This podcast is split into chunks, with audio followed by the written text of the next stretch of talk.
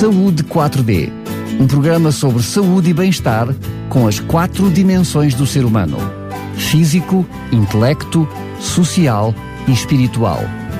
Saúde 4D, o programa que promove um bom estilo de vida. Estamos de volta para mais um Saúde 4D. É um prazer enorme estar na sua companhia. Hoje volto a ter o estúdio cheio com um, o programa Saúde 4D, a responsabilidade do ACES de Sintra, mais concretamente do grupo, eu diria, do projeto da consulta de sessão tabágica. E volto a ter comigo mais uma vez o Dr. Ricardo Afonso. Bem-vindo, obrigado por estar connosco. E também uh, tenho comigo uh, em estúdio a doutora Silva e a enfermeira Adelaide Reis, mais uma vez, bem-vindas. Obrigado, Obrigado então por estarmos aqui um, ehm, para falar não só deste malefício que é o tabaco, mas sobretudo de como fazer estratégias, dificuldades, enfim, e conhecer um pouco mais de perto esta consulta de sessão tabágica. Eu começo, uh, Dr. Ricardo Afonso, por perguntar como é que surgiu esta, esta consulta e como é que ela tem vindo a desenvolver-se ao longo dos anos e já agora dar-nos a conhecer um pouquinho a sua equipa. Exatamente. É, esta consulta surgiu em 15 de maio de 2015, uh, surgiu da necessidade, de facto, uh, de fazermos a prevenção de doenças respiratórias crónicas, uh, nomeadamente DPLC, pronto, asma, pronto. e a equipa que está aqui comigo uh, é constituída por dois médicos, uh, dois enfermeiros, um, administrativo e um psicólogo. Portanto, os dois médicos sou eu, que eu sou responsável uh, da consulta tabágica, Dr. Carlos Rodrigues. Cada um faz a microequipa com a enfermeira respectiva. Portanto, eu faço a parte da microequipa com, da manhã com, o doutor, com a enfermeira um, Milena Piedade e o Dr. Carlos Luís faz microequipa com a enfermeira Lado Reis. Aqui ficam então as duas equipas representadas hoje. É verdade. Então vai ter que me explicar como é que a Sílvia aparece aqui no estúdio. A Sílvia uh, surge porque uh, ela é uma pessoa bastante interessada na área, na área Santa Tabágica. Uh, possivelmente, não sabemos se vai ou não integrar a equipa. está motivada, lá está, está motivada. Eu acho que não e... é por falta de vontade de ambos. É verdade. Não é? não é por falta de vontade de ambos. Não. Muito bem. É verdade. então, permita-me aqui uh, fazer, enfim, uh, não é em confidência, mas em delicadeza do interromper, para uh, falar em nome da própria e perguntar à Silvia, Silvia, o que é que a motiva para estar aqui envolvida neste projeto? Eu sei que está precisamente a terminar o internato uhum. uh, e de alguma forma está a fazer aqui uma colagem a este projeto por alguma razão especial? Uh, muito boa tarde a todos e boa tarde aos senhores ouvintes que nos estão uh, a acompanhar. Uh, a motivação surgiu desde o início, porque eu integrei a unidade da Natividade, onde desde o início uh, que entrei, o Dr. Carlos e o Dr. Ricardo faziam sessão tabágica, sendo que o meu orientador de especialidade é o Dr. Carlos Rodrigues, portanto eu sempre tive um bocadinho ligada uh, à consulta. Uh, participei e assisti a várias consultas, integrei algumas, e então sempre surgiu essa vontade de, de continuar o projeto. Um, o Dr. Ricardo foi várias vezes já uh, puxando por mim para eu integrar uma, uma próxima equipa, fazer uma microequipa. Mais uma. Mais uma. Quando acabar a especialidade, como estou efetivamente no último ano, estamos mais próximos e então acaba por haver maior essa, essa possibilidade, está mais perto, digamos assim. Então, vou-lhe incentivá-lo a poder agarrar a Sílvia, nem que seja para que ela, depois de acabar o internato, fique em Sintra. Logo. Mas isso iria ficar, se, se me permitirem. E depois, eventualmente, na própria natividade, ou quem sabe noutra unidade de saúde, Não, é uh, para poder alargar. Hã? A ideia é na natividade. Na natividade. Já querem que eu fique. já, já falei com ela. já, previamente. Uh, uh, já agora, eu força, queria agradecer força. também à direção executiva, que a disponibilidade mostrou sempre pronto, para divulgarmos a consultação tabágica também.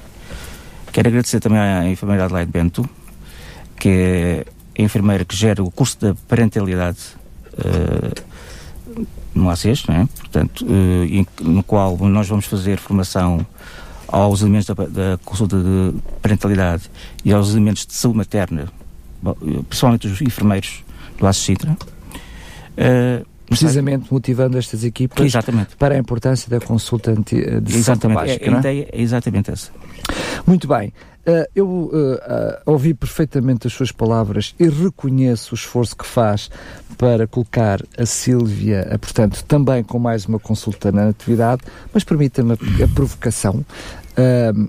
sendo um ASIS tão grande, com uma realidade tão grande, percebendo nós, olhando para trás, que já tivemos no passado três consultas, agora uhum. já só temos uhum. duas, uh, com uh, um objetivo de crescer para quatro, e portanto agora estamos a tentar recuperar terreno para a terceira consulta, não havia necessidade de, mesmo até em termos de espaço, espalhar as consultas geograficamente no ASSO? Sim, a ideia acho que é isso, é tentar espalhar, disseminar, vá lá, as Porque quando falamos de manter outra vez uma Exato. terceira consulta também no SF Natividade, ou seja... Eu penso que a, eu penso que a direção executiva do ACX está a par dessa situação, pronto. E será uma decisão depois. Eu percebo a questão da importância também da proximidade, enfim. Isso é proximidade geográfica e... Eu percebo isso. A questão é que eu também percebo outra realidade, que é um, às duas por três eh, que não seja o fator de distância que me leva a deixar parar de fumar, exatamente, é?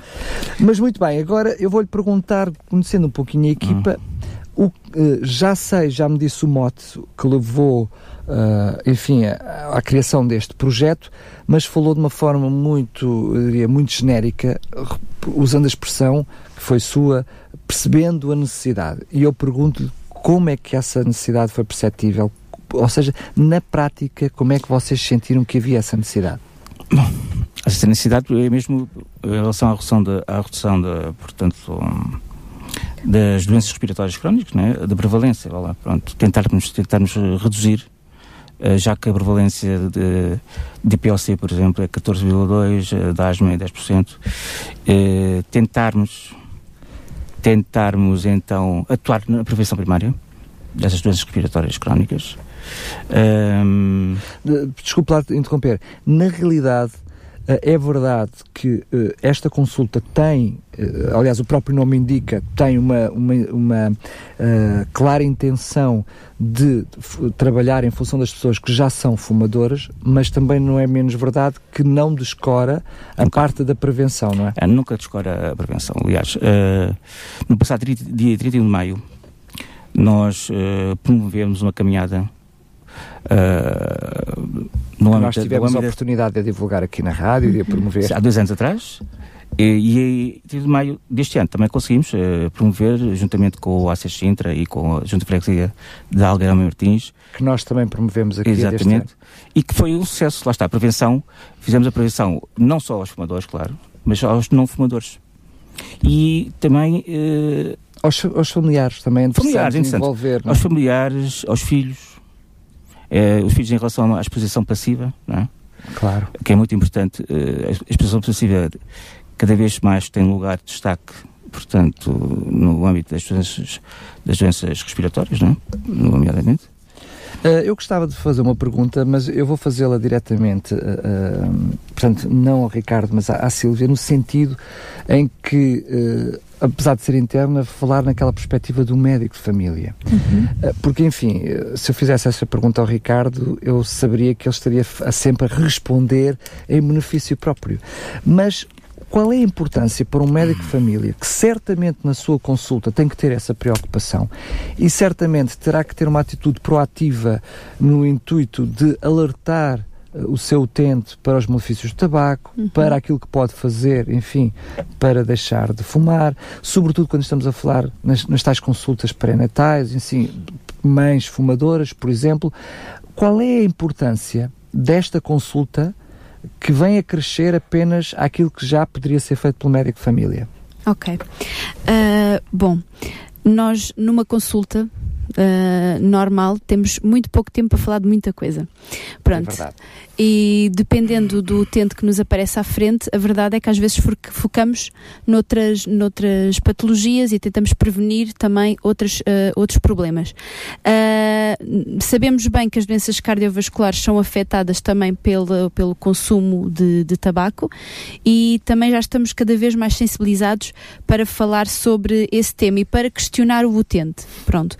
Uh, o nosso papel de, como médico de família, falando, falando nesse sentido, sem ser na consulta de sessão tabágica é também identificarmos os utentes que fumam e talvez priorizar também, não é? Exatamente, pronto. Claro que nós à partida já sabemos, isso que estava a dizer, eh, se temos uma consulta de pré-natal e sabemos que a pessoa, que a, que a, senhora fuma, já vamos incidir muito mais, pronto, na cessação uh, do que num, num, outro adulto jovem que, que tenha uma vida normal e que seja, por exemplo, um homem, não vai engravidar, digamos assim, uh, atuamos, fazemos aquilo que nós chamamos de intervenção breve, portanto abordamos o caso, falamos sobre os malefícios, aconselhamos aconselhamos a deixar de fumar, deixamos no fundo aquilo que nós dizemos uma porta aberta para se o utente quiser deixar, não impomos nada, obviamente, alertamos e damos a conhecer uh, os malefícios que a maioria da população já conhece, mas é diferente uh, tirar alguns mitos e com, com o seu próprio médico de família. Claro, Pronto, claro. alertamos o, os utentes e efetivamente aí é uma porta uh, que aproveito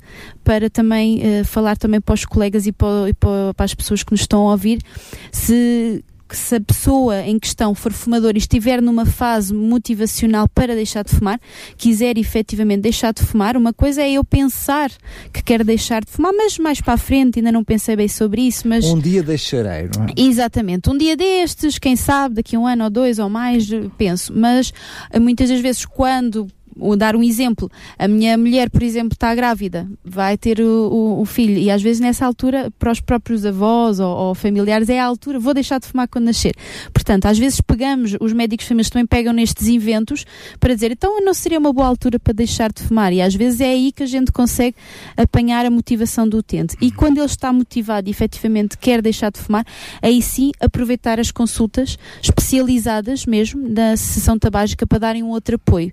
Tem um peso diferente, não tem? Ou seja, a própria consulta, uh, como é feita, como é elaborada, o próprio conhecimento que, que, a equipa vai tendo, com a experiência que vai adquirindo ao longo dos anos, porque isto é mesmo assim, mesmo com os anos e anos de formação e internato e depois uhum. de experiência, uh, não se sabe tudo. Uh, Obviamente. Usar. Isto acaba por ser uma espécie de uma consulta de especialidade, quer queremos, quer não, não é? Sim, é completamente diferente. Uma coisa é a abordagem que o médico de família faz no seu dia a dia e outra coisa, e bem sabemos pela nossa experiência, e os colegas mais velhos também sabem, que uma coisa que nós fazemos com uma certa regularidade e todos os dias sabemos muito mais sobre ela e temos muito mais claro, experiência claro, claro. do que algo que vamos fazendo ocasionalmente.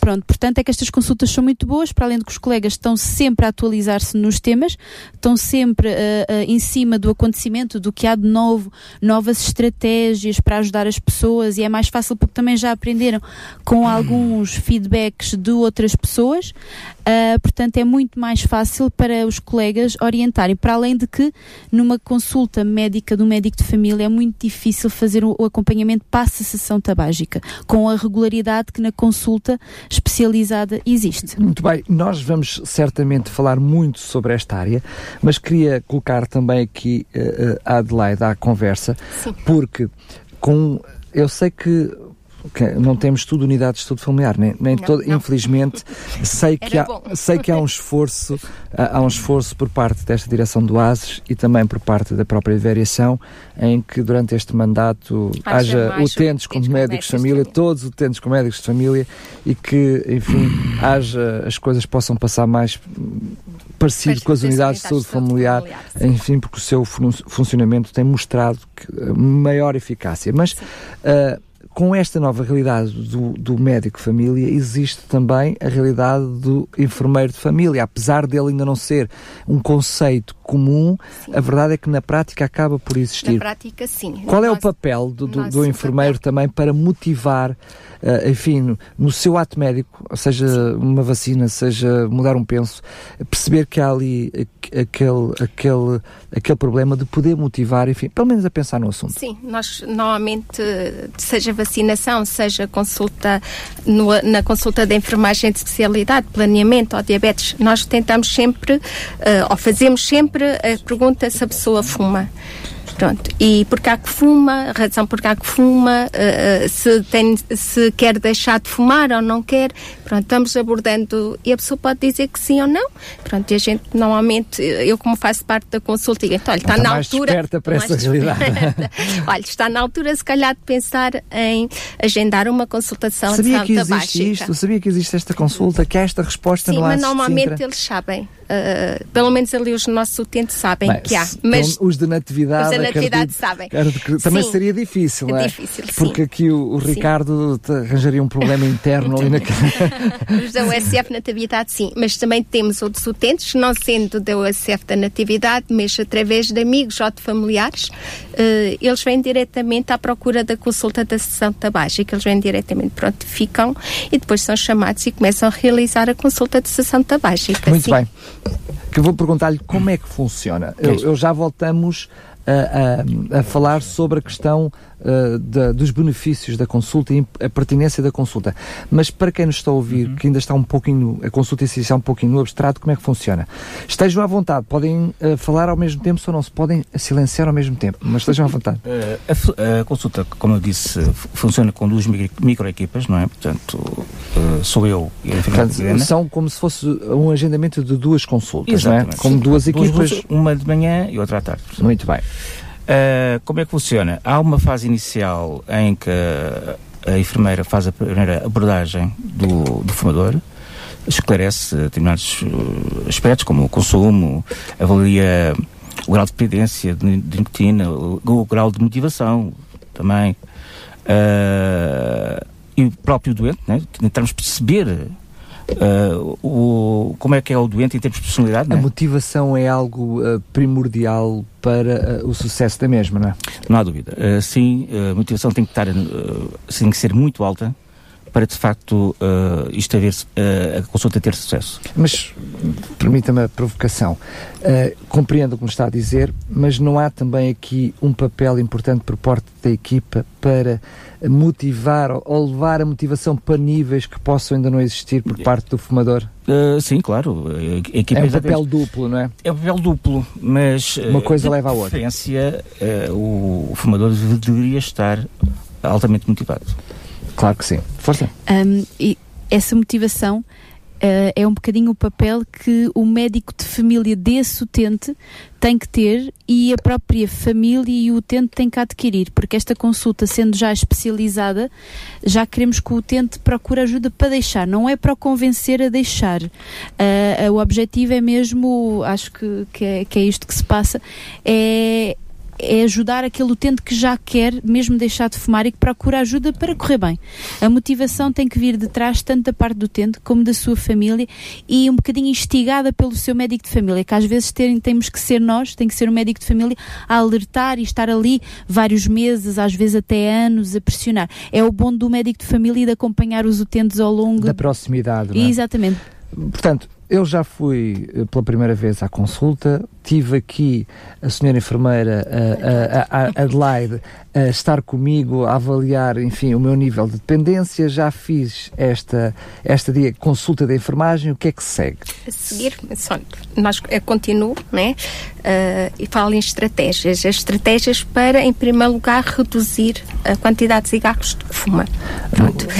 Mas ao mesmo tempo a gente vai deixando que o utente que está à nossa frente, o fumador, né, uh, diga aquilo que acha que ele vai conseguir deixar de fumar. Ou seja, há aqui uma espécie de uma negociação? Sim. É? é, fazemos uma negociação. Pronto, pensar quais são os cigarros que ele acha que não fazem falta fumar, ou que para ele são supérfluos, e ao mesmo tempo tentar motivar o, o, primeiro cigarro que fuma. Se fuma assim que se levanta, se fuma meia hora depois, ou, pronto. É o atrasar o fumar o primeiro cigarro. Muito bem. E depois uh, termina a consulta de enfermagem, o que é que acontece? Sim, vou vou ter com o médico. estratégias não é, que, da enfermagem e eh, começa então a consulta médica Entro no seu gabinete de sessão tabágica. e o que é que acontece depois? Vamos reforçar as estratégias eh, já, portanto, encontradas pela enfermeira. Ahm, vamos propor, ao, habitualmente é assim, vamos propor ao, ao fumador a redução tabágica, ah, habitualmente para metade, na primeira consulta. Ah, vamos falar, falar com ele os benefícios, os malefícios do, do tabaco, porque é que está aqui, não é? porque cada vez mais eh, o motivo é pela saúde, eh, cada vez mais, e pelas comunidades também associadas. Não é? Ahm, e depois, numa segunda consulta, talvez, sim, marcar o dia D, o tal dia D em que deixa de fumar, mas já com o apoio farmacológico. Pronto, eh, nós temos eh, em primeira linha três, três, eh, três fármacos, não é? que é a verniclina, ahm, os, o- os TNS, portanto, a terapêutica de substituição nicotínica e o bupropion. Em segunda linha eh, fica só a nortriptilina. Ah, de acordo com o fumador, com, de acordo com o tipo de fumador que nós temos à frente, vamos optar por essas, esses fármacos. Eh, Por exemplo, Sim, o- está-me a dizer então que normalmente eh, terá que haver aqui alguma coisa que, pelo menos a nível de independência, eh, venha substituir a nicotina, é isso? sim, tem que ser, tem que ser, não é? Porque nós sabemos os efeitos da nicotina, portanto, não é? Atrogénicos e, e muito mais, não é? Cardiovasculares. Ah, sim, tem que haver. Portanto, aquele, aquele, aquela pessoa que decide por si só eh, deixar de fumar de um dia para o outro e que não faz recurso a nenhuma medicação, essa pessoa tem mais probabilidade de reincidência? é assim, é mais provável que tenha ah, o chamado síndrome de privação, não é? Portanto, constituído por... A ressaca. A ressaca. Isso. E nós tentamos evitar isso. Nós tentamos evitar isso. Eh, Portanto, a ressaca constitui irritabilidade, insónias, alteração do humor, eh, concentração, pronto, mais sonolência, por exemplo, pronto. Isso é tudo síndrome de privação. E então tentamos evitar isso. Sendo que eh, existem muitos mitos relacionados com, com isto, nós não teremos como objetivo do programa, não é falar sobre a problemática em si, estamos só apenas a elencar algumas eh, das situações. Há muitos mitos. Acredito eu que muitas destas vossas consultas sirvam também para desmistificar muitas coisas à volta da questão da cessação tabágica, não é? Claramente, estamos, estamos a desmistificar mesmo isto, não é? Quer dizer, é possível, de facto, a sessão tabágica. Ah, nós fazemos sempre por apoio ah, farmacológico e é possível, de facto, a sessão tabágica. Não, e vamos desmistificar qualquer mito, por exemplo, o querer, o engordar ah, quando deixar de fumar. ah, Por exemplo. por exemplo, isso é um exemplo. Sim, sim, mas é um exemplo muito comum. Muito Provavelmente comum. quem está do outro lado Engordar, mas isso já toda a gente sabe. Exato. Mas sabe que não é Ou depois de, de deixar de fumar é que surgiram as doenças.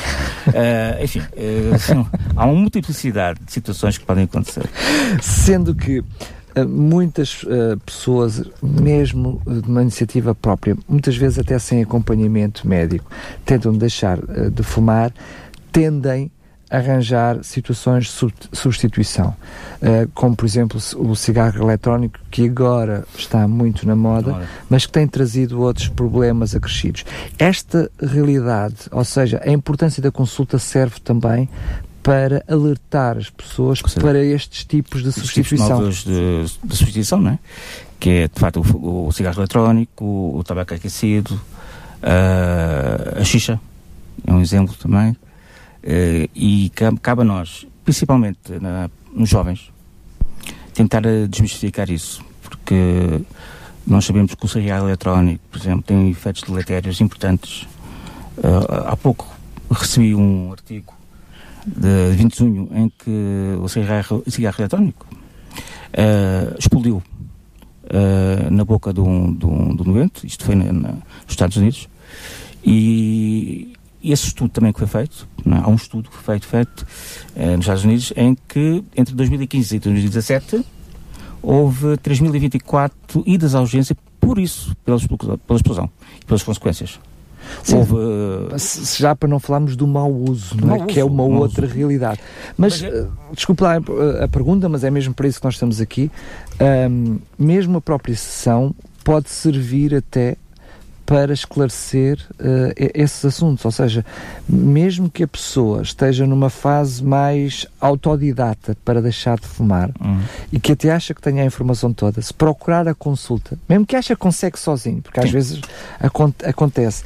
Uh, por isso é que muitas vezes as pessoas deixam de fumar 5, 6, 7, 8, 9 vezes na vida, é porque eles acham que conseguem sozinhos, Sim, né? Uh, nem que seja para isso, para esclarecer, uh, para tirar dúvidas e reconhecer se calhar uma realidade para além daquela que eles, daquela conhe- que conhecem. né? Já agora, por causa dos cigarros eletrónicos, estamos a falar, não é? Ahm, está o risco dos jovens é? familiarizarem-se com o, o, o cigarro, eletrónico, criarem a dependência e depois eh, iniciarem o hábito tabaco com o cigarro convencional. É esse risco também.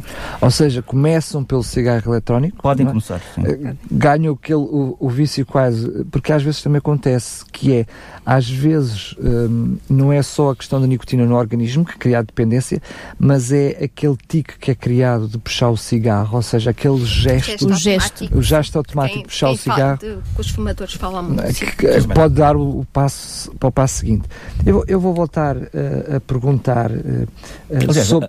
Força, força, força. Aliás, há estudos sobre isso, uh, da, da intenção de, de fumar, não é? Naqueles que uh, fumaram cigarros eletrónicos. Sabe-se que quem fuma cigarros eletrónicos tem duas vezes mais probabilidade de fumar o, O cigarro convencional. Muito bem.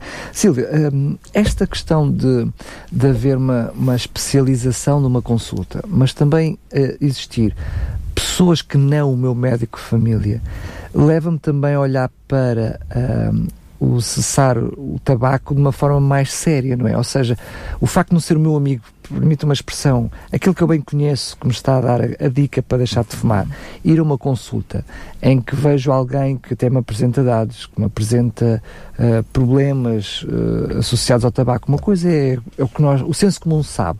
Outra coisa é ver ali uma enfermeira, um médico, es- especialista na área, a falar-me sobre o assunto, tem outro peso diferente do que tem o médico de família, não é? Sim, sem dúvida. Uh, por diversos uh, motivos. Uh, o primeiro, isso que, que estava a dizer, uh, muitas das vezes nós deparamos, sendo médicos de família, que às vezes, dependendo da relação que temos com o utente, torna-se difícil mudar alguns hábitos que tratam enraizados há muito tempo, porque o médico de família já vai debatendo sobre eles. Portanto, um, um utente que fuma, o médico de família já várias vezes falou sobre isso, sobre os malefícios, já andaram várias vezes à volta da questão e é só mais uma conversa naquela consulta para muitas pessoas. Quando passamos para o passo de referenciar para a consulta, estamos a passar a responsabilidade do utente. Uh, o utente tem responsabilidade porque vai àquela consulta. Ou seja, não é mais uma E, e, consulta. depois, e acaba por fazer um compromisso convosco, não é? Ou seja, já não está a fazer um compromisso, faz um primeiro compromisso com o médico de família, que é quando vai à consulta, Uhum. mas depois são desafiados, permitam uma expressão, a novos desafios, a novas etapas que, que vão a sucessivas consultas ultrapassando essas etapas. Passa a haver um compromisso convosco, não é? Sim. E na consulta ah, acaba por ah, a consulta também é muito tem muito por base também o utente assumir um compromisso para aquele com aquele com aqueles profissionais. Aqueles, não é já com o seu médico de família. Sim, não é? com Sim, é aqueles com que estão está. ali a dar o seu tempo, que não são médicos de família daquele utente, apesar de serem médicos de família e enfermeira de família, mas estão numa consulta para, aquele, para aquela temática só. É só falar sobre o tabaco. E assumem datas, assumem ah, alturas, assumem aquilo que a enfermeira ah, Adelaide estava a dizer, vamos reduzir para X, X cigarros, mas é tudo acordado com o utente. Portanto, ele tem aquela. ahm, tem, a- É negociação. Exatamente, tem aquela, fez aquela negociação e tem aquele. eh, Na realidade, se não cumprir, ele está a falhar com aquilo que prometeu. Ou seja, não está apenas a olhar para, para aquilo que o médico pede ou não pede. Eh, Ele está-se a comprometer com, com a equipe médica, chamemos-lhe assim, Sim, sim. que vai conseguir atingir aqueles, aqueles obje- sim. objetivos. Reconheço com facilidade que umas vezes eh, possa ser conseguida, outra vez pode não ser conseguida. Eh, facilmente qualquer uma das pessoas que nos está a ouvir percebe isto. Quando as coisas não são eh, conseguidas, mas mesmo assim uh, uh, eu vou à consulta, porque se eu sim, sim. não consigo desapareço, uh, eu percebo que uh, o processo vai ter que recomeçar todo de novo uhum. e diria até de uma, de, de, em vez de ser do zero é de negativos, não é? Porque o processo acaba por ser pior. Mas se eu até vou, significa que apesar de eu não, não ter não, conseguido, estou disposto a, a, continuar a caminhar, não é? A caminhar, com certeza, não é? Pronto, uh, tem que colocar que sim. o não ter conseguido é uma etapa da São Tabajara. Pronto. Ou seja, já é vista com naturalidade por nós. Sim, por nós, e por eles também. Eles reconhecem que falharam o compromisso que Entre tiveram aspas. connosco. Eles, sim. É, mas, mas Pode, pode, não, é porque sim, pode, pode do Mas um, ehm, esses estudantes que não conseguiram, etc., não, não vamos estar a, a fustigá-los e etc., não é? bater neles. Bandido! Bandido, não. Uh, esses doentes nós colocamos habitualmente em stand-by. Ok?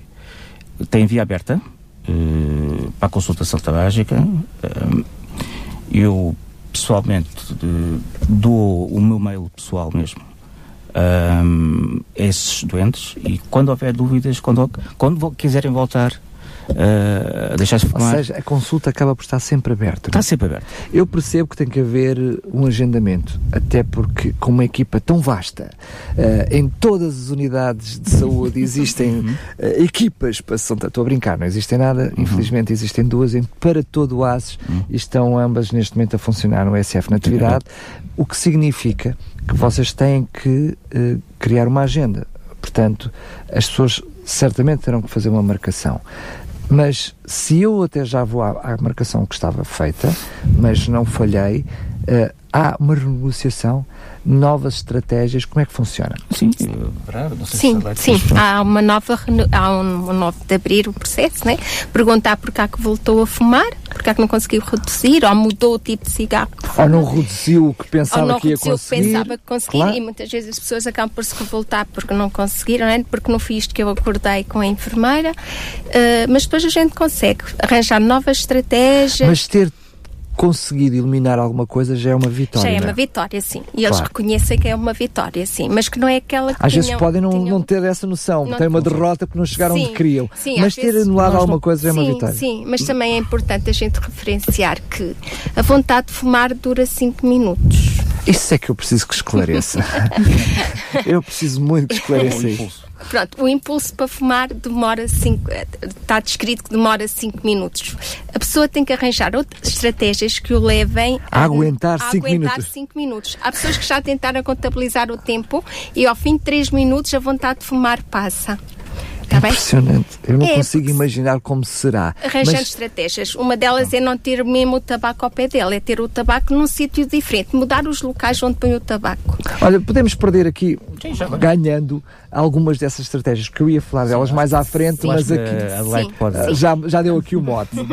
Uma delas é reduzir o número de cigarros. Não, não, ter o tabaco perto, vamos começar por aí. Não ter o tabaco Se eu não tenho o tabaco perto, sim, ter lembro eu, eu, eu, tenho que buscar. Eu, mas agora está vamos tentar aguentar 5 minutos. Sim, e não me apetece ir buscar. Pronto, com, este, com isto passam 5 minutos muito rapidamente, não é?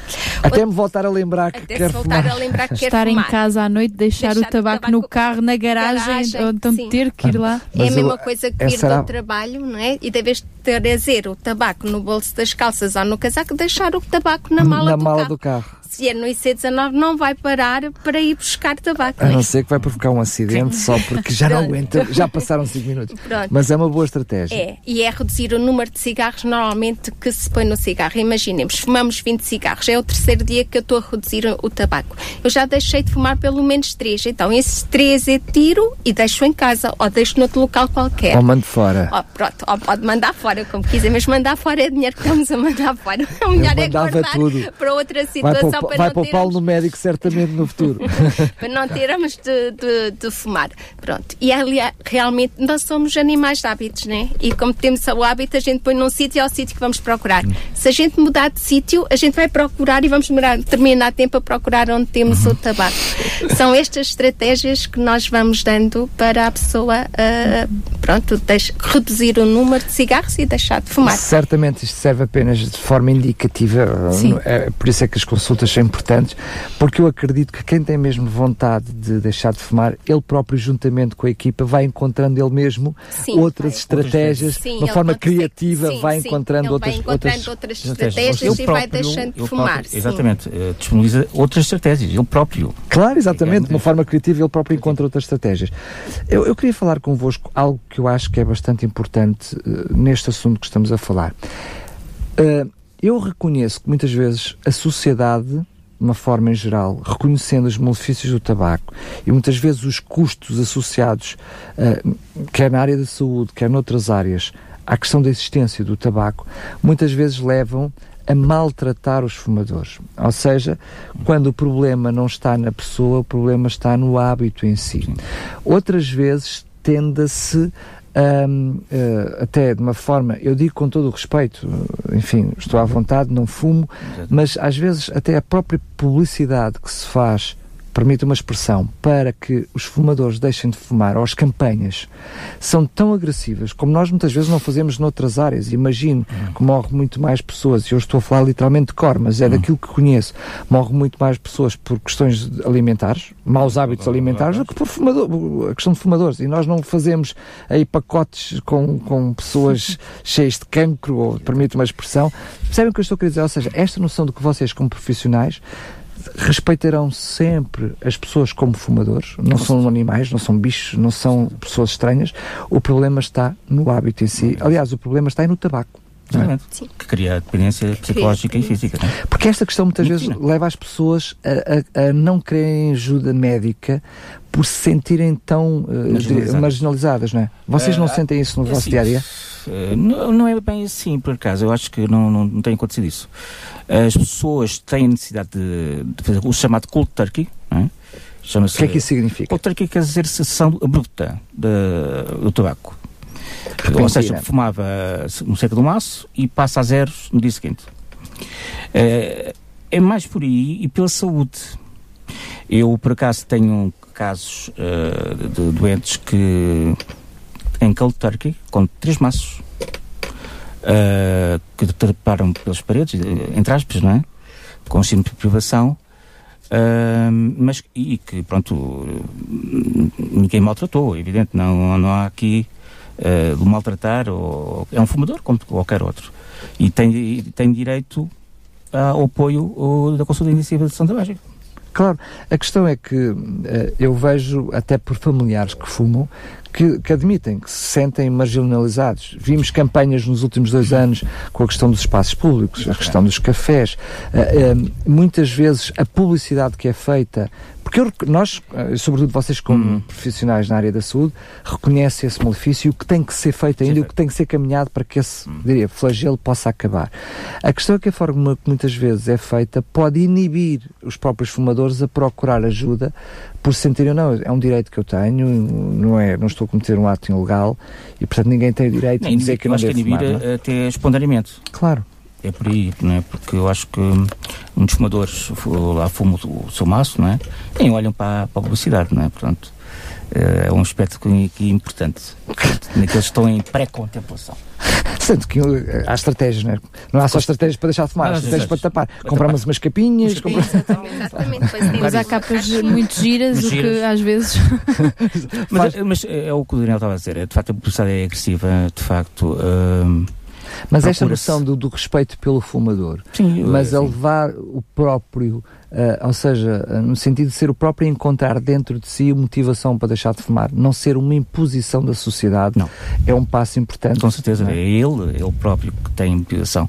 Não é a mãe que lhe disse para deixar de fumar.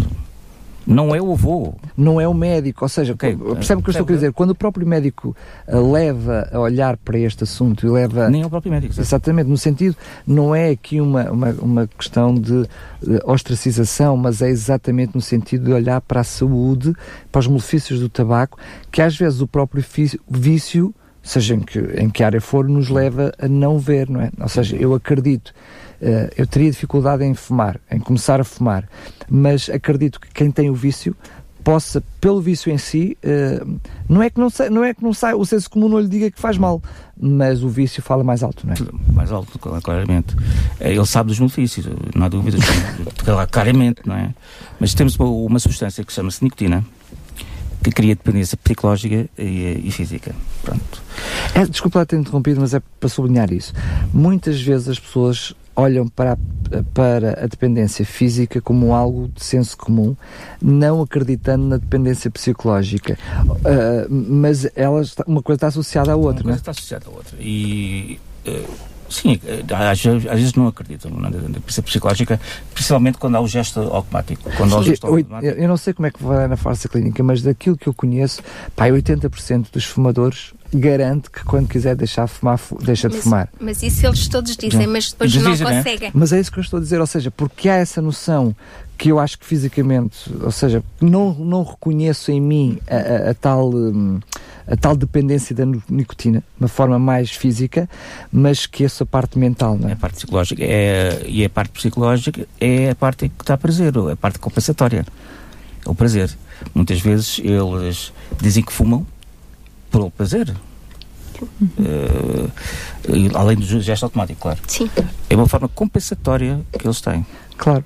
Sendo que como é que funciona? Ou seja, um, a, a, parte médica, para quem nos está a ouvir agora e diz, bem, mas eles estão a falar em medicação, em substituição, uh, qual é o benefício Uh, dessa substituição, qual é o benefício do uso, uh, eu diria, dessa ajuda, desse, de, de, de, dessa ferramenta que é a parte de substituição da nicotina. Da nicotina. Portanto, através de fármacos, não é? Sim, claro. sim, há mais eficácia uh, com abordagem inicial ou entrevista motivacional associada à terapêutica farmacológica em termos de sucesso, em termos de sucesso terapêutico. Isso há, uh, apesar de haver uh, diferentes tipos de eficácia face aos fármacos, não é? Porque cada um, cada um tem a sua eficácia, não é? Uh, mas admito que também tem a ver com, com o tipo de fumador que tem à frente, o tipo é? fumador, com a quantidade de cigarros que fuma. A morbilidade uh, o tipo de a mobilidade, eu olho muito para a mobilidade, uh, a comorbidade, aliás, e para os aspectos psicológicos também do doente, do fumador. Uh, ou seja, se ele tem mais tendência para a ansiedade ou mais tendência para a depressão. E isso vai definir o fármaco que eu vou utilizar. também tende a compensar essa área psicológica? Sim, não haver na Para além da área da nicotina? Tende a compensar ou na realidade é assim, é, uma coisa está ligada à outra? Não, eh, é assim, nós tentamos compensar uh, essa parte psicológica, evidentemente, sim, sem dúvida. Mas a própria medicação em si já tem essa vertente. Por exemplo, uh, exatamente, a verniclina tem esse aspecto, que é um agonista parcial é, dos receptores nicotínicos que liberta pronto, dopamina, né, que dá o prazer mas não liberta dopamina naquela dose que, que, que o tabaco convencional dá. E portanto isto é quase o, o, o jogo do gato, gato, e rato.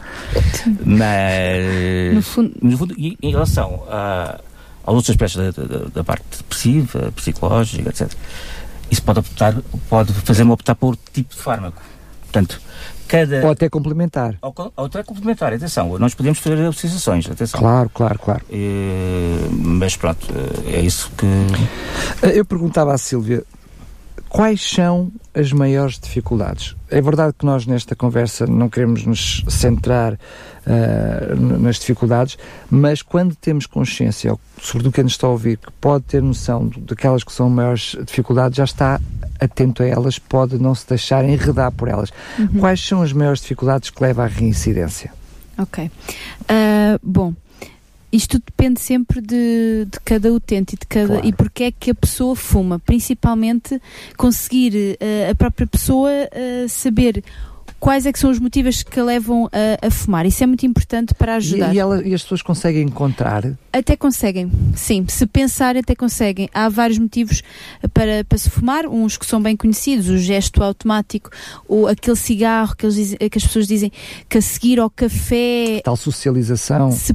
mas até puxa, ou com, com, os, com os amigos, sair, por exemplo, uh, ir sair com os colegas. Uh, sabemos que o, o, o, mecanismo de dependência do café e, e de nicotina, não é? Acabam por estar relacionados. Estar, são sinérgicos. O café, assim como as bebidas alcoólicas também, também puxa. Também uh, há essa associação e sabemos que isso é muito difícil uh, dissociar. Exatamente. Para além de que também há muito aquilo que se costuma dizer não saber o que fazer com as mãos. Uh, estamos em, em, qualquer uma situação social, por, por, exemplo, há muitas pessoas que agarram o cigarro para ter ali alguma coisa para fazer com as mãos, ou então para aliviar o stress ser um motivo para aliviar o stress e muito, infelizmente, uh, nas jovens e nas senhoras para não engordar, também ouvimos falar muito Sendo nisso. Sendo que a própria consulta ajuda-os a perceber essa realidade, porque às vezes por si só podem não chegar lá, não é? Sim. Mas sim, com sim, as vossas sim. perguntas, o que é que normalmente faz, o que é que não faz, leva a perceber, ei, nunca tinha pensado nisto, mas realmente é isto que acontece, não é? E as recaídas habitualmente uh, têm a ver com o porquê que as pessoas fumavam. Pronto, Isso. porque depois vai ser aí, vai ser naquela. Onde naquele, vocês vão trabalhar. Sim, vocês no local próprio, de trabalho é? que eu tenho muito stress e eu pegava o, o, o, no cigarro para ter aquele momento de pausa. De pausa. E então vou tem que se incidir sobre, sobre isso.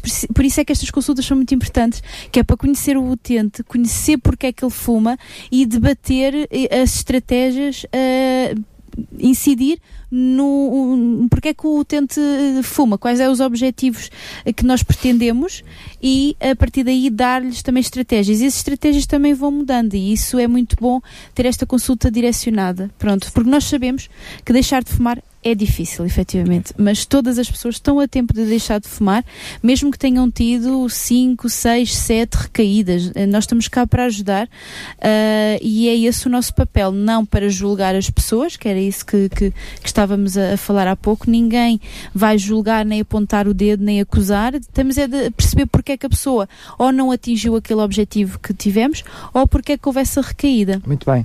Eu só queria acrescentar uh, que eu, na minha consulta, faço aquilo que se chama. Uso, uso uma ferramenta chamada dia típico, em que, de acordo com a hora, de, faço portanto, o horário do doente, uh, tento perceber as circunstâncias em que ele fuma. Se é de 30 minutos depois de, de acordar, se é 5 minutos depois de acordar, é que isto vai, vai, vai ser muito importante para a redução. E é uma estratégia, lá está, Sim. que também que eu uso muito e que tem resultado também. Na realidade, o próprio café. fumador passa a ter consciência de, dos momentos em que fuma. Às vezes ele próprio não tem essa consciência, não é? é. Um, eu penso que, às vezes também de uma forma errada, um, é mencionado muitas vezes a, o problema que o fumador, não só para si mesmo, mas o tabaco, o problema do tabaco para aqueles que gravitam à volta do fumador. E estamos a falar de esposas, maridos, estamos a falar de filhos, sobretudo de fumadores que fumam dentro de veículos onde têm crianças, e muitas vezes a tentativa também de, de mostrar os perigos que o tabaco tem para terceiros também muitas vezes é feito de uma forma pejorativa. Mas o vosso trabalho é também esse, ou seja, alertar o fumador que muitas vezes o ato de fumar não tem apenas um problema, não, não é apenas um problema para si mesmo, mas acarreta um problema para outros que acabam outros terceiros. para terceiros que esses sim eh, não fumam por opção, não, não é? fumam por opção. E eu tenho encontrado também, já agora, não na minha consulta tabágica, não é? Mas, e só para termos aqui uma noção, uh, mas também consulta normal, de, de medicina geral familiar, a chamada exposição passiva, de facto. Tenho encontrado vários doentes, não é um número elevado, mas são alguns, alguns doentes, que tiveram exposição passiva com um grande fumador e que têm a doença do fumador. Portanto, eu estou a falar mais, de, mais propriamente da DPLC, é, é o exemplo. Uh, ou seja, as doenças do fumador são semelhantes às doenças de quem é que está exposto passivamente. Há, eu sei que as opiniões se dividem, mas há até muita gente que diz, muitos especialistas que dizem que eh, às vezes o não fumador, o seu organismo está menos defendido e menos preparado para as circunstâncias do tabaco do que o próprio fumador. Eu sei que não são, não, não há consenso, não é não consenso, consenso, não há consenso. Mas esta ideia, eh, muitas vezes, eh, que aquilo que é o meu livre-arbítrio, a minha decisão de fumar ou não, de fazer ou não mal ao meu corpo, é minha, mas esta noção de que muitas vezes o meu ato de fumar pode prejudicar terceiros que, que, transcende a minha, o meu direito e a minha, como é que eu vou explicar isto? A, a minha liberdade, né? porque interfere na liberdade de outros, muitas vezes é também um fator que leva muitos fumadores a deixar de fumar, não é? É, também é. É um dos motivos. Uh, tenho acontecido em alguns casos também exatamente isso. Uh, o doutor, pronto, tenho filhos. E agora, não é? E agora eu quero deixar de fumar. Pronto, tenho filhos. Uh, tem, tem a noção mesmo, de facto, do, do malefício que vai, vai ter em relação a seios, não é? E sim, uma forma também de... Uh, Silvia, eu uh, queria uh, deixar falar o que vai dizer, mas queria uhum. que me respondesse também à questão das doenças. Muitas vezes, quando a doença súbita é um fator motivacional para deixar de fumar, não é? Sim, sem dúvida. muitas das vezes o, o tabaco leva principalmente a esta doença, a doença pulmonar obstrutiva crónica, como nós outros, costumamos é? dizer, DPOC. Pronto, é, é, aquela que nós temos uma relação mais direta, digamos assim. Pronto, muitas das vezes a pessoa vai uh, evoluindo na doença e quando tem uma crise, portanto, uma crise respiratória para as pessoas me, me conseguirem entender com falta de ar muito intensa, uh, é quando as pessoas se apercebe que efetivamente temos aqui uma situação que temos que, que resolver. Às vezes nós não queremos é que chegue aí. Não queremos a que chegue à doença aguda que compromete uh, muito a vida do utente, a qualidade de vida. A qualidade uh, de vida, sobretudo. Não é? queremos é, chegar, chegar aí. Uh, e pegando um bocadinho no, no, que estava, no que estavam a conversar anteriormente, às vezes o que estava a dizer é correto, por exemplo, nas crianças. As crianças, sim, os bebés, por exemplo, não estão preparados para uh, lidar com o fumo do, do tabaco. E muitas das vezes há a falsa crença de eu vou fumar na varanda e depois venho, já fumei na varanda, venho e vou agarrar o meu filho. Isto é muito nocivo para, para a criança, porque o, o, o fumo dedos, do tabaco. As mãos, o próprio corpo. O fumo do tabaco continua na roupa, portanto, nós aproximamos O que significa que continua a haver ali nicotina.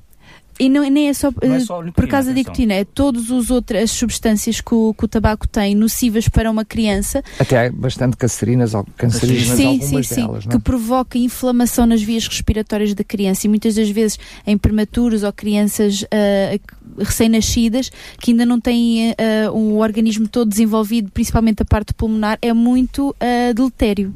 Claro, não. sendo que ouvimos também com frequência, sobretudo no caso de mães, a dizer quando o meu filho nascer vou parar de fumar.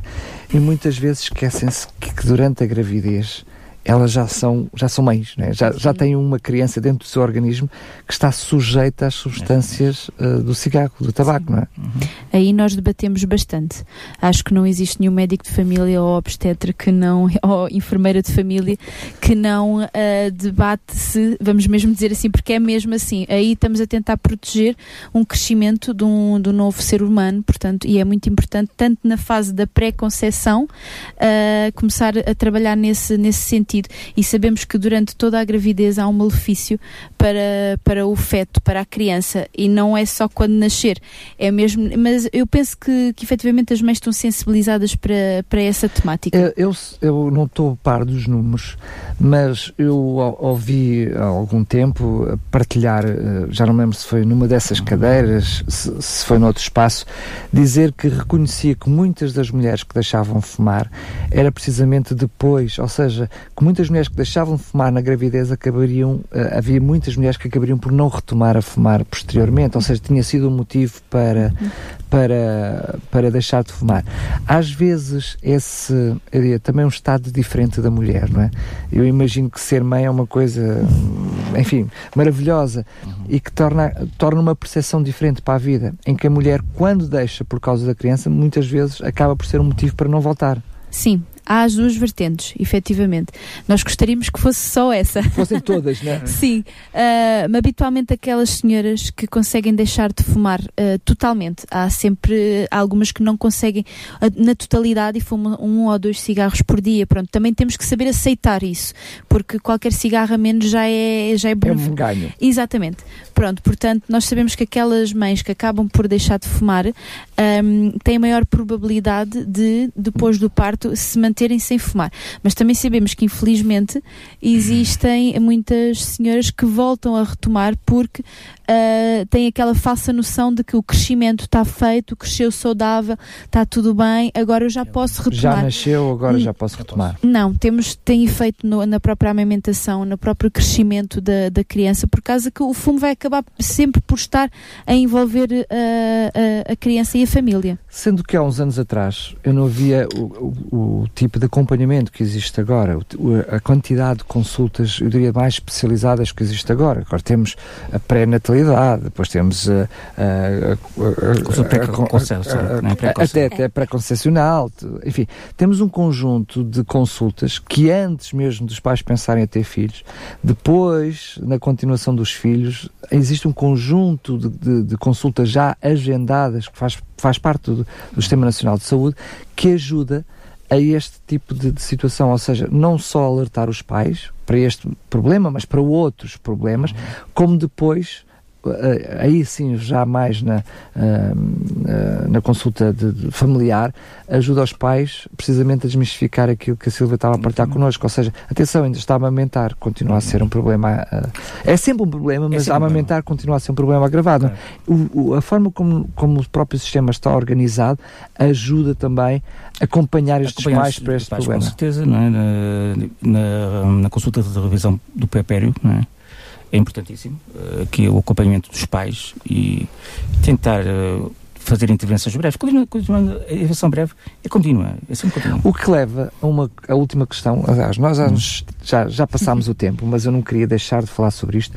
O que leva muito a que haja por parte do médico e do enfermeiro de família uma noção clara entre todas as outras, é verdade que são muitas, a ter isto bem presente, não só a importância da consulta de sessão tabágica, mas ter bem presente que deve fazer perguntas sobre esta área do tabaco, deve tentar perceber se, se está ou não está a haver dificuldade com aquele pai, com aquela mãe, com, com, aquela pessoa, ou seja, se as coisas estão a correr bem, se não estão a correr bem, ou seja, deve haver aqui uma proatividade por parte do médico e do enfermeiro de família nesta área, não? É? Não, sem dúvida, tem que haver essa proatividade, é contínua, não é? Pronto, essa proatividade é contínua, uh, não só após o parto, mas pronto, no, por isso é que somos, eu sou médico de família, não é? Claro. Para acompanhar a família, não é? e portanto, isso é, um contínuo. Então significa que ainda também há um trabalho, para além de haver um tra muito trabalho a fazer uh, junto, uh, enfim, dos pacientes em geral, Há também um trabalho a fazer junto dos próprios profissionais de saúde. Isso, sem dúvida, uh, eu agora queria mencionar já uh, o curso de parentalidade que existe, gerido então pela enfermeira Adelaide Bento, em que se faz a sensibilização, vai-se fazer, vai-se fazer a sensibilização de profissionais da própria, do próprio curso de parentalidade e também elementos da consultação materna. Eh, eu sei que eu lhe podia perguntar, mas porquê aí? Uh, mas é porque tem que se fazer em algum lado. Sim. E aí, certamente, onde há uma necessidade maior, não é? é Tem que haver aqui uma seleção e Sim. aqui estamos a falar, estamos a falar disso. disto, não é? Porque, principalmente naquela, naquela idade estacional uh, crítica, 10, 14 semanas, uh, que é fundamental estar já isto enraizado na, na grávida, não é?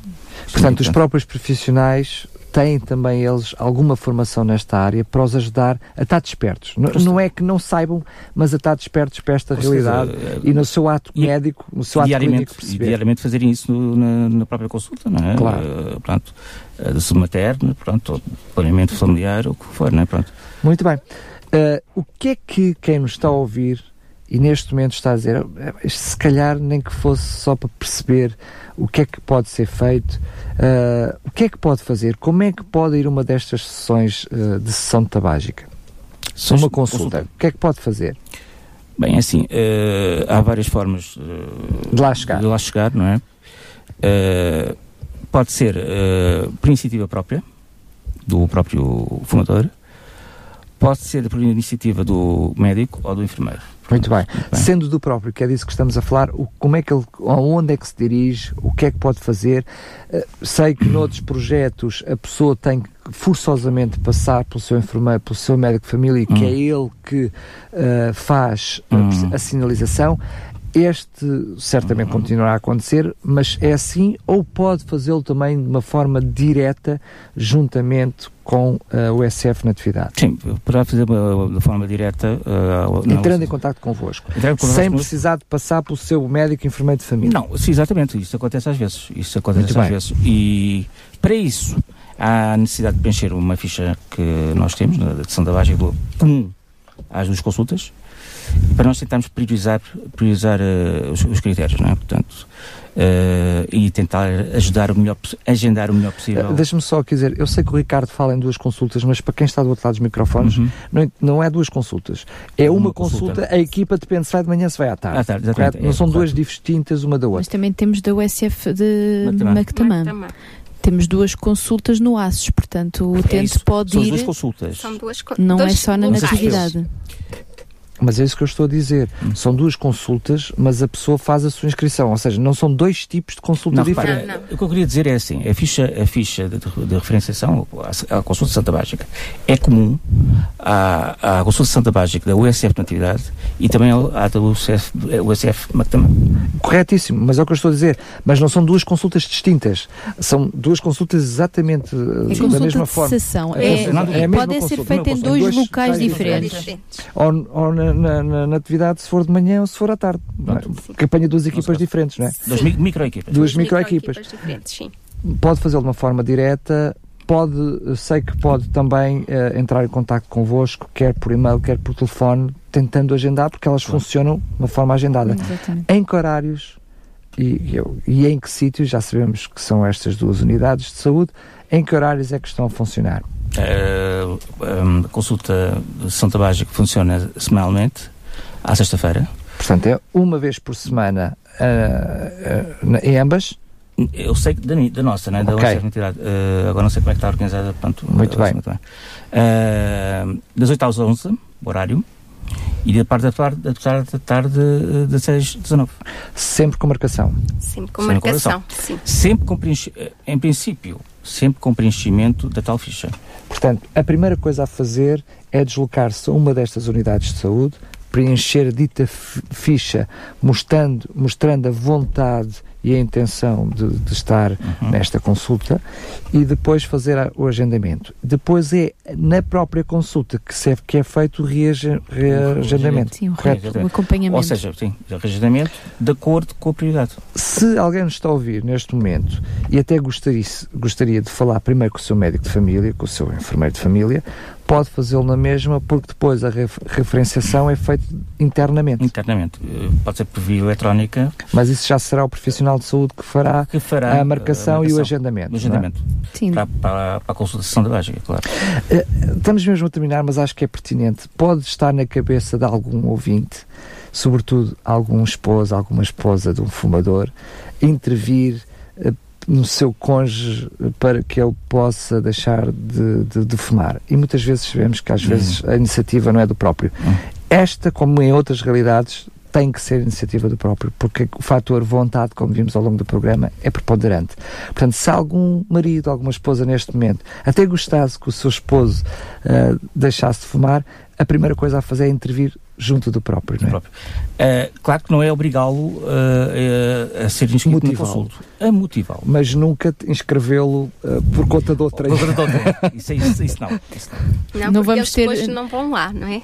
É, ou, ou faltam ou até vão, mas depois acabam por não cumprir, ou, ou, aliás até nem estabelecem nenhum, nenhuma meta com, com a equipa porque não querem deixar de fumar. Portanto, esse trabalho tem que ser feito com o próprio e também eh, eh, rapidamente alertar para a equipa, eh, para a equipa, para a família, que muitas das vezes a família às vezes é agressiva com o, com, o- com o utente que é fumador. Uh, temos que ver quem é que temos à frente e a agressividade às vezes não é o melhor, a melhor forma de conseguirmos motivar a pessoa a ir ou Pelo então contrário, vamos coagi-la. criar anticorpos, não é? Anticorpos. Exatamente, portanto, Mecanismos de defesa que o levem, em vez Sim. de se motivar a deixar de fumar, sim. ah, de não fazer. às não é? vezes a família é quase uh, pôr o bichinho das vantagens de deixar de fumar, de, uh, do bem que iria fazer à família ou ao próprio. Não quero dizer que não se tenha que fazer, mas o bom senso aqui sim, impera, sim, é? sim, e o respeito pelo próprio. Sim. Sendo e... que vocês, uh, desculpem lá, é preciso falar, vocês falam sempre em doente. Muitas vezes a pessoa vai, vai, vai ao, ao, à sua unidade de saúde porque tem uma outra doença qualquer e, e lhe é sugerido isto. Mas se eu for lá por uma questão de gravidez, eu não estou propriamente doente, né? apesar da gente dizer que está grávido, não é uma coisa grave. Uh, mas uh, uh, aqui esta, esta noção de o fumador é um doente? é uma boa pergunta, não é? o tabagismo neste momento, o tabagismo neste momento é uma doença que se deve à dependência da nicotina. Portanto, daí, entre aspas, considerarmos o, o ser doente. Sendo que quando, na realidade, estamos a falar de alguém que por vontade própria quer deixar de fumar, temos também uma equipa que muitas vezes por carolice própria, que era disso que eu queria chegar, muitas vezes fora do seu horário de trabalho, até promovendo, criando folhetos, pensando, fazendo programas de rádio, Sim, também. fazendo outras coisas. Muitas vezes as pessoas que estão do outro lado não sabem que isto muitas vezes é feito por carolice, um, por, uh, do seu próprio tempo. Sim, do nosso tempo todo, não é? aliás, eh, estamos a tentar elaborar agora um cartãozinho de visita ah, para a consultação de tabágica e já está elaborado por, por mim. Uh, um protótipo de um diplomazito para, os, para, aqueles, para aqueles que conseguiram deixar de fumar. Para os vencedores. Dar um feedback está, positivo. Está em, em construção. Muito bem. Mas é importante para quem está do outro lado dos microfones perceber que muitas vezes destas coisas são feitas uh, para além do, do, nosso horário de trabalho, para além daquilo que é o estrito dever de profissional de saúde. Estamos a falar de Carolice, pensando no bem daqueles que estão do outro lado, uhum. não olhando para eles como criminosos, mas precisamente com carinho e respeito por respeito. eles, uh, pensando não só neles, mas acaba por ser um, um problema de saúde pública. No fundo, no fundo, estamos a falar de um problema de saúde pública. Sem dúvida, porque nós, nós sabemos que há 23%, né, cerca de 23% de fumadores. Ainda há muito trabalho a fazer. Há muito trabalho também a fazer. Há muito, muito trabalho. Não. não... Eu, eu esqueci-me de, Força. de referir há bocadinho. Uh, para diagnóstico das doenças respiratórias crónicas, temos, também temos, estamos, temos uma rede de espirometrias Uh, que veio, uma, em veio em teste e acabou por ficar, é bom sinal. E fica, ficou, está sediado, está fixo e que ajude-nos também a diagnosticar uh, DPOCs, por exemplo, ou asmas, por exemplo. Ou acos. É existe alguma indicação para fumadores terem alguma periodicidade para fazer uh, o exame? Não, quer dizer, uh, lá ver, o fumador em si não, não há periodicidade para fazer. Uh, se quisermos dizer o doente com DPOC, aí já. Sim, mas já estamos a falar de alguém que já foi mas, diagnosticado. A, a precisidade não, eu acho que. Mas se muitas vezes a espirometria serve exatamente para, para fazer o diagnóstico, ou seja, mas que... an antes do próprio saber que já tem DPOC, não é? Claro. Exatamente, isso é verdade. Mas a, a tal periodicidade que se fala não é, é, não é bem, quer dizer, nós, num fumador, por exemplo, com acima de 40 anos, uh, com história, portanto, ou história de exposição uh, a pó, pronto, o que for, a pó, poeiras uh, ou combustíveis de biomassa, por exemplo, claro que sim, aí apostamos na, na espirometria logo. Logo. Agora, por iniciativa própria. Por iniciativa própria, do próprio médico. Neste... Sim, mas eu estou a falar o próprio, ou seja, sou fumador há tantos anos, até fumo dois, dois maços por dia, uh, deixa-me lá ver se, se não tenho aqui um problema, posso uh, pode, uh, fazer pode, a marcação? Sim, pode fazer, fazer isso, até é muito bom, porque mostra que está preocupado com a sua saúde, é mesmo isto. É claro que sim, mas também há sempre uma negociação com, com o médico, é evidente, né? mas, mas sim, pode-se perfeitamente. O que devem fazer é ir ao seu médico de família, sim, manifestar essa vontade e em conjunto perceber o que é que é melhor. Em conjunto o que é melhor para o, para o doente. Muito bem, quero-me despedir de vocês, agradecer muito a vossa presença, dizer em ONU, que já disse em off, as portas da rádio não estão abertas, estão escancaradas para que sempre que vocês quiserem falar sobre este assunto. Mais uma vez, obrigado e até uma próxima oportunidade. Até uma próxima oportunidade. Obrigada. Saúde 4D um programa sobre saúde e bem-estar com as quatro dimensões do ser humano: físico, intelecto, social e espiritual. Saúde 4D o programa que promove um bom estilo de vida.